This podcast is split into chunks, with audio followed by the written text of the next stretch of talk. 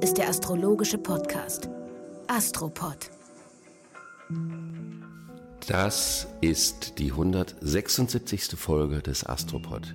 Wir sind im sogenannten kalendarischen neuen Jahr und sind wieder zurück mit dem Astropod. Wir hatten ja eine längere Pause, das sogenannte große Jahreshoroskop. Dieses Mal dabei Ricarda Berlage. Hallo. Das freut mich sehr. Danke, dass ich hier sein darf.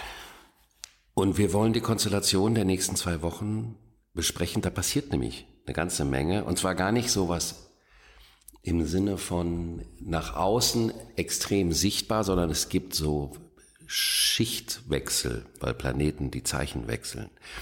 Aber anfangen tut die Geschichte mit einem gestern stattgefundenen Neumond im Zeichen Steinbock.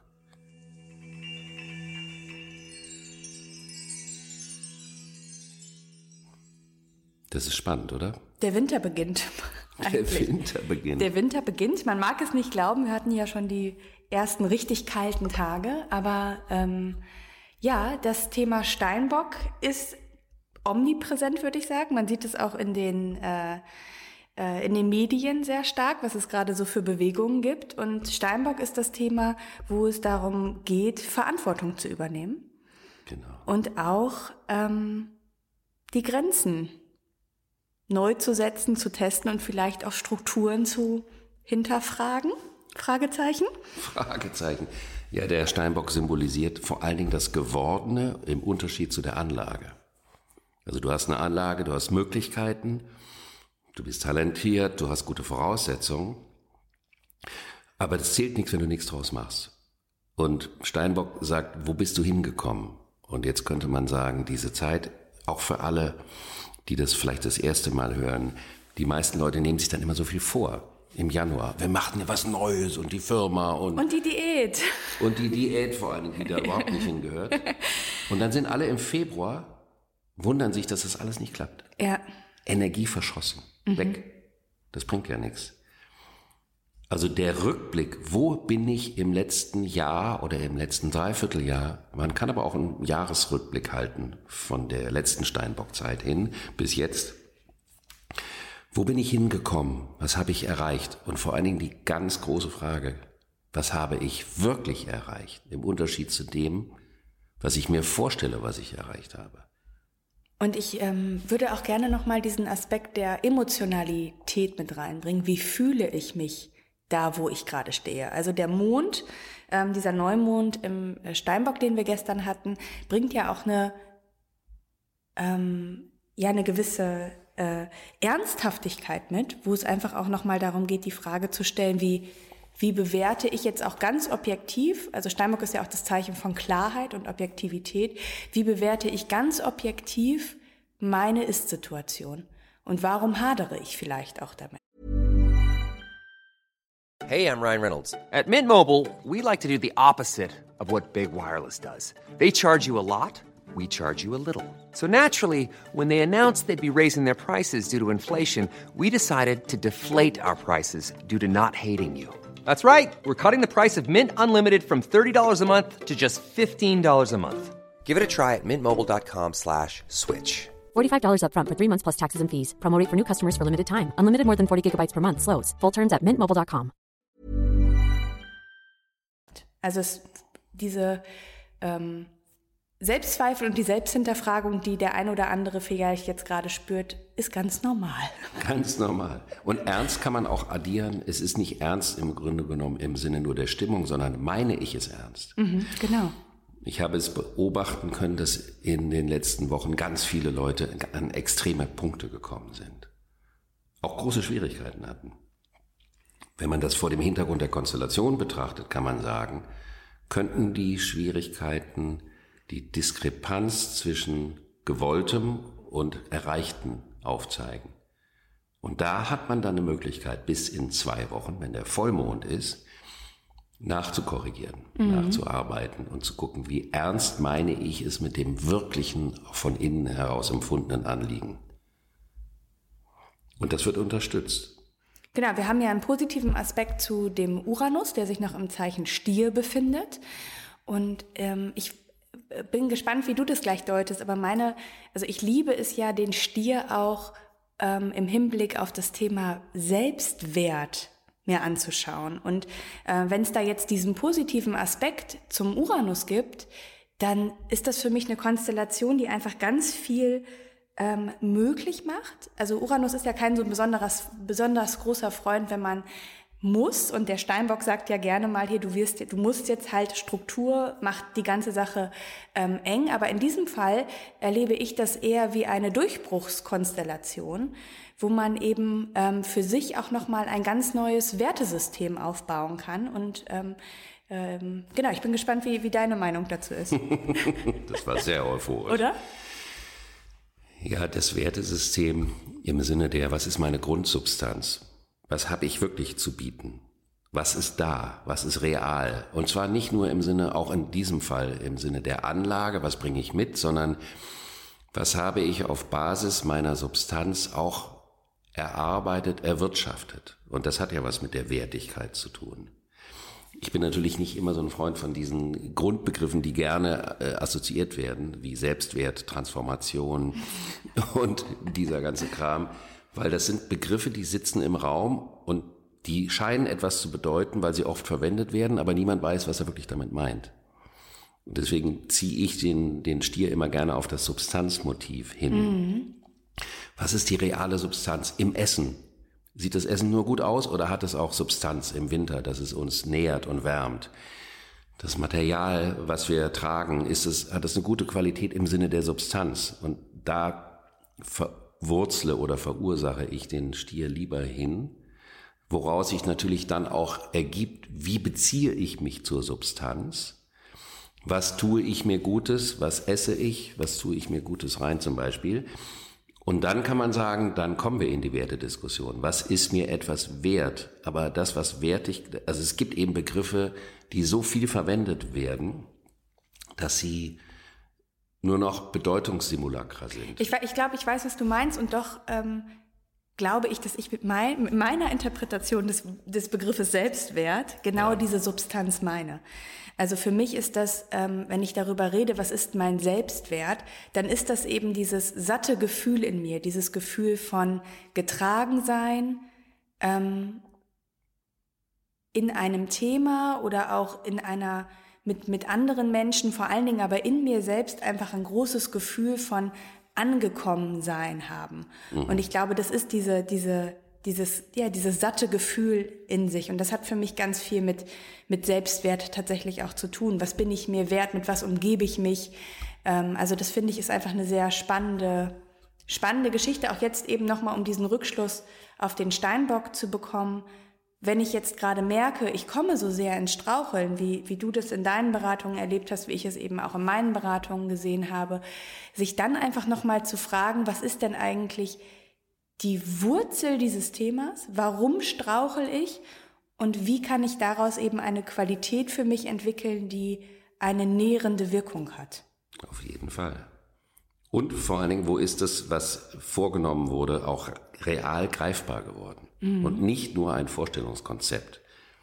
Kann ja immer sagen, ich habe wahnsinnig an mir gearbeitet. Ich mache jeden Tag 17 Rituale, 5000 Meditationen. Ich bin, ich habe mich total entwickelt. Das weiß ich ja selber nie. Das ist ja auch so eine kleine Illusion, die manchmal kursiert.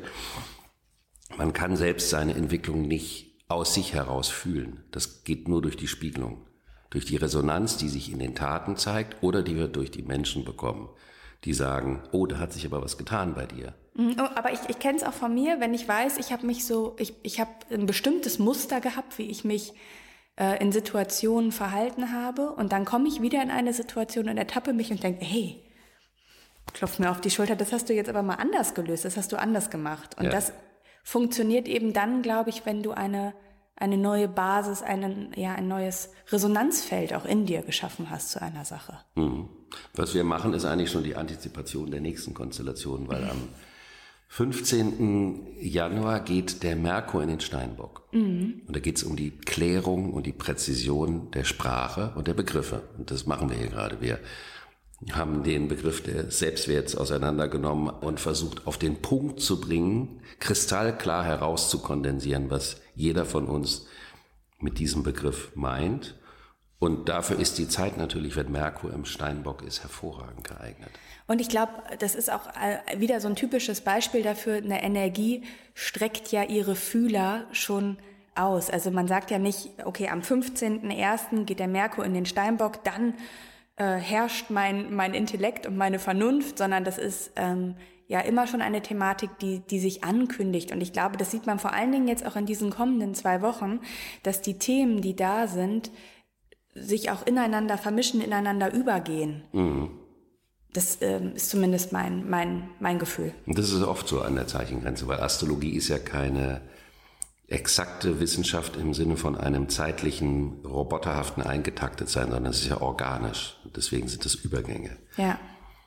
Und damit wären wir schon bei der nächsten Geschichte, nämlich am 20. wird dem Pluto das zu viel, weil die Sonne, Mars und Merkur sind da alle im Steinbock und der sagt, das reicht mir, ich gehe jetzt schon mal in den Wassermann. Ich, ich gehe schon mal vor. Ich, ich gehe schon mal vor. Ich gehe schon mal vor. Ja. Das ist ein wirklich nicht am, am 21. geht er das, Entschuldigung. Am 20. trifft die Sonne auf den Pluto im Steinbock und dann einen Tag später geht er in den Wassermann. Genau, der sagt nochmal Hallo und dann geht er. Oder die Sonne sagt ihm Hallo, ja. beleuchtet. Mhm. Welche Themen sind durchgearbeitet, damit wir die ersten nächsten Schritte im Übergang in die neue Epoche auch jeder für sich machen kann. Und diese Sonne auf dem Pluto beleuchtet für jeden Einzelnen, Worin besteht meine Aufgabe des Übergangs? Transformation. Transformation, oh ja. Des Übergangs in die neue Epoche.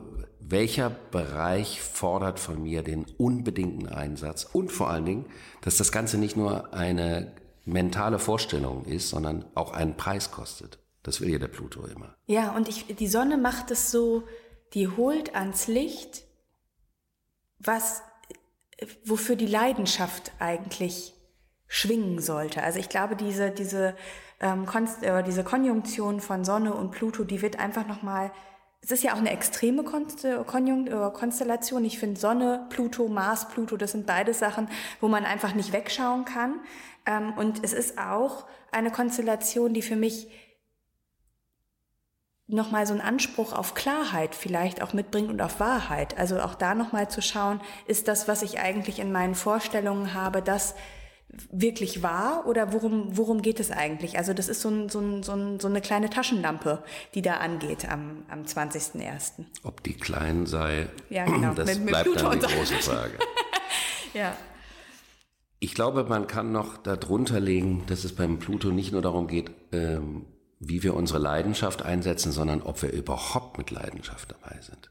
Mhm. Ob wir das mit Abstandshalter machen oder ob wir uns reinschmeißen. Der Pluto will ja, dass wir uns reinschmeißen. Und wenn wir behaupten, wir schmeißen uns rein und schmeißen uns aber nicht rein, dann zeigt er uns, dass die Leidenschaft fehlt. Und dann kann der manchmal ja auch so ein bisschen äh, ungemütlich oder unfreundlich werden, weil er sagt, du gibst dem Leben nicht das, was du geben kannst.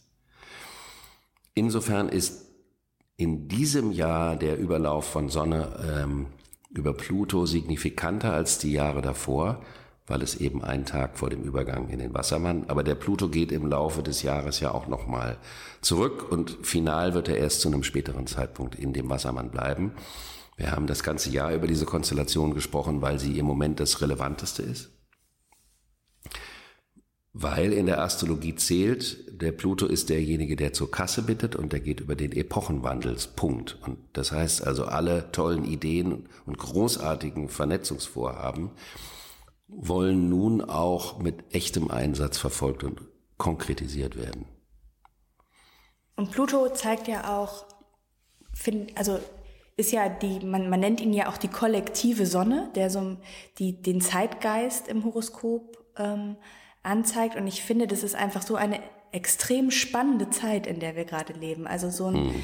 ähm, ich bin jetzt ja noch nicht so alt und deswegen habe ich auch diesen, diesen, dieses letzte, oder diesen letzten Zeichenwechsel vom Pluton äh, nicht bewusst mitbekommen. Aber jetzt ähm, bin ich einfach sehr gespannt, was passieren wird, weil das ja, natürlich klar. auch Pluto im Wassermann ähm, ja wirklich diesen, äh, dieser neuen Epoche einfach so entspricht. Und ich bin äh, sehr gespannt darauf, wie sich das eben auch im Kollektiv zeigen wird. Also was, was da passieren wird mit uns. Und der ist da dann ja, glaube ich, bis äh, 44 drin. Also das sind einfach die nächsten 20 Jahre, die dann ähm, auf uns zukommen, wo es eben dann auch, ähm, du sagtest das, glaube ich, im Jahreshoroskop, wo die Frage gestellt wird, wer geht mit und wer geht eben nicht mit.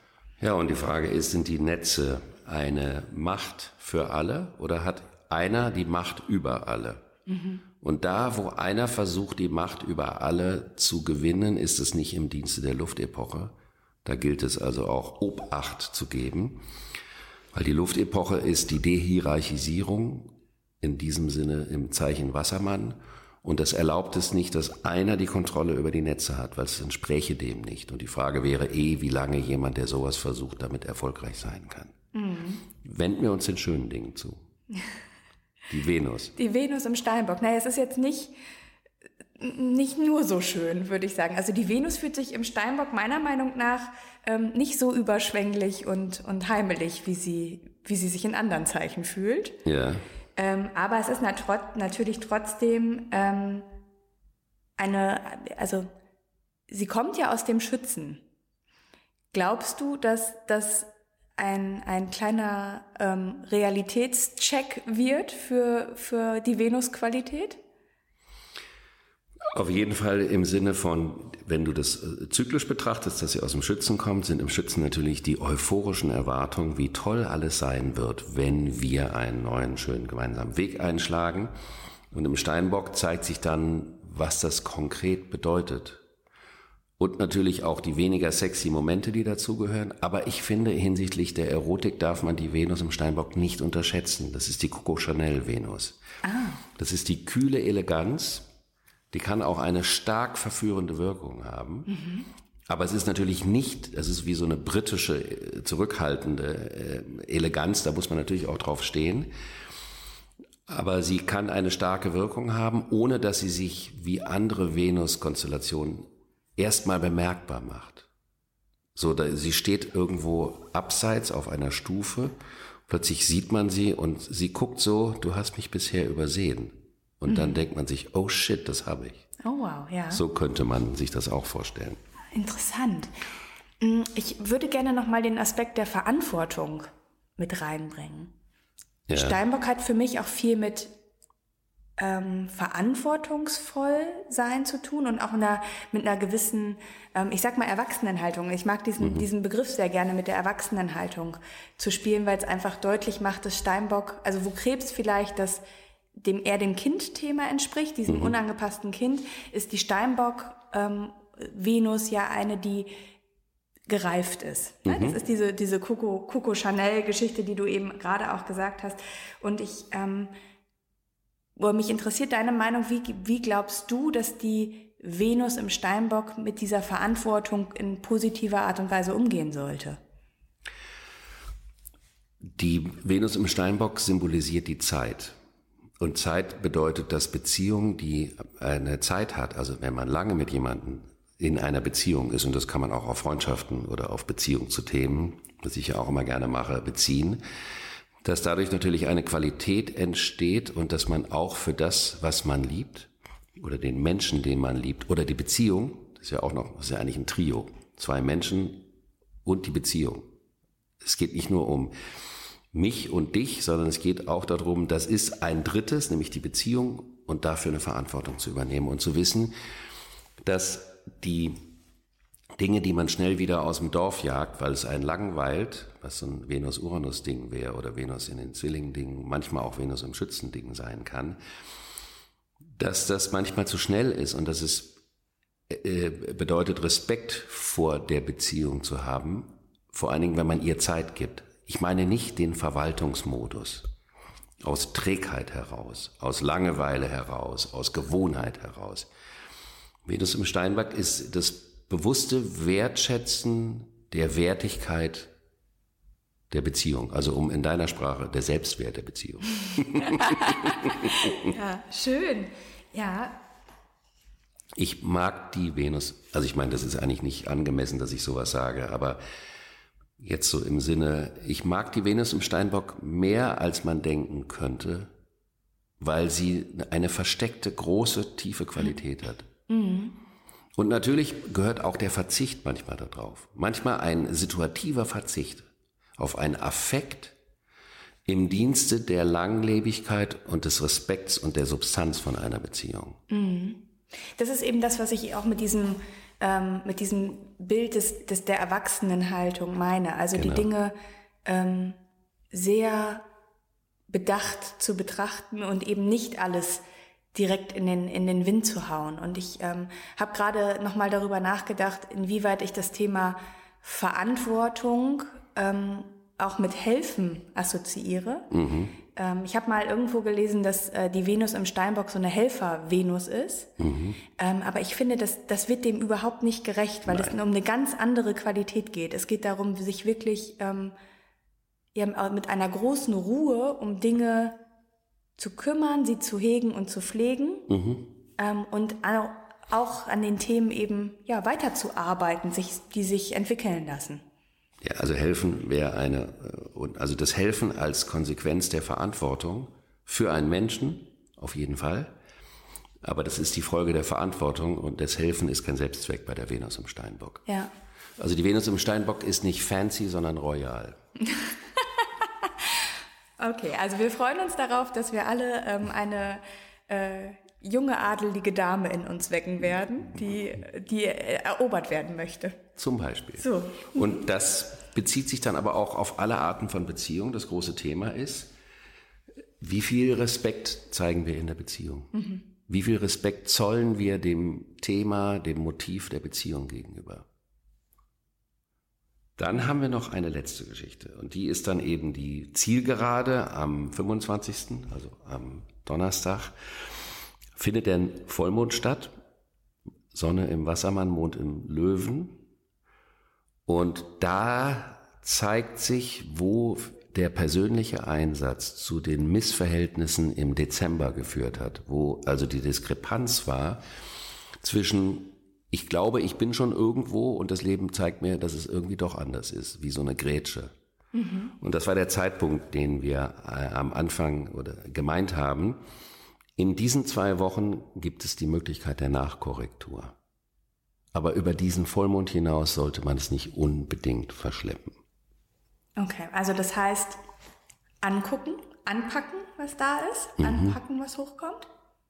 Ja, was zeigt mir das Missverhältnis? Die Dinge, die plötzlich aus dem Lot gegangen sind. Nicht zu sagen, ich mache mich jetzt zum Opfer der Konsequenzen der Umstände, sondern was sagen die mir über die Wirklichkeit des Punktes, den ich bisher erreicht habe?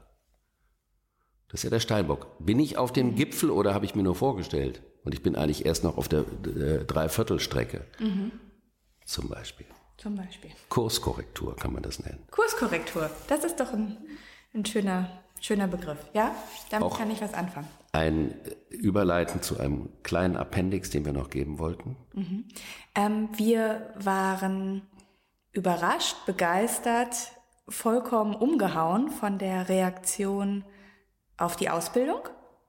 Wir waren nach, ich glaube, vier Tagen, waren alle Plätze besetzt, die wir hatten, ähm, so dass wir beide uns heute Morgen ähm, nochmal überlegt haben, dass wir einen zweiten Zyklus anbieten werden, einen zweiten, ähm, ja, eine zweite Runde drehen mit der Ausbildung, die ein bisschen später beginnen wird. Dazu werden wir noch mehr ähm, Informationen auch teilen, aber wir sind sehr dankbar für diese Resonanz und freuen uns unglaublich auf das, was kommt. Das stimmt. Und die ähm, diejenigen, die auf der Warteliste sind, natürlich gibt es immer bis zum finalen Schluss noch Veränderungen. Gibt es also noch die Möglichkeit unter Umständen, dass manche doch noch reinrutschen. Ansonsten beginnt im nächsten Frühjahr die, der nächste Kurs und diejenigen, die auf, jetzt auf der Warteliste sind, haben da natürlich jetzt schon einen Platz gewiss. Wenn die steinböckische Geduld das erlaubt. Genau, also euer Call war nicht umsonst, wenn ihr den gehört habt, sondern es gibt Hoffnung. Wir haben für Hoffnung gesorgt. Sehr gut. Dann wünschen wir euch eine wundervolle Steinbockzeit, dass man eben dem Steinbock auch die positiven, die lichten, das ist ja die lichtärmste Zeit im, in auf der nördlichen Halbkugel, aber da kann man ja vielleicht auch erkennen, welches Licht in der Dunkelheit da ist und leuchtet oder welches noch fehlt. Und dir, Ricarda, vielen Dank Sehr gerne. Vielen Dank, dass ich hier sein durfte. zauberhaftes Mitwirken. Und in diesem Sinne hören wir uns in zwei Wochen wieder. Alles Gute euch.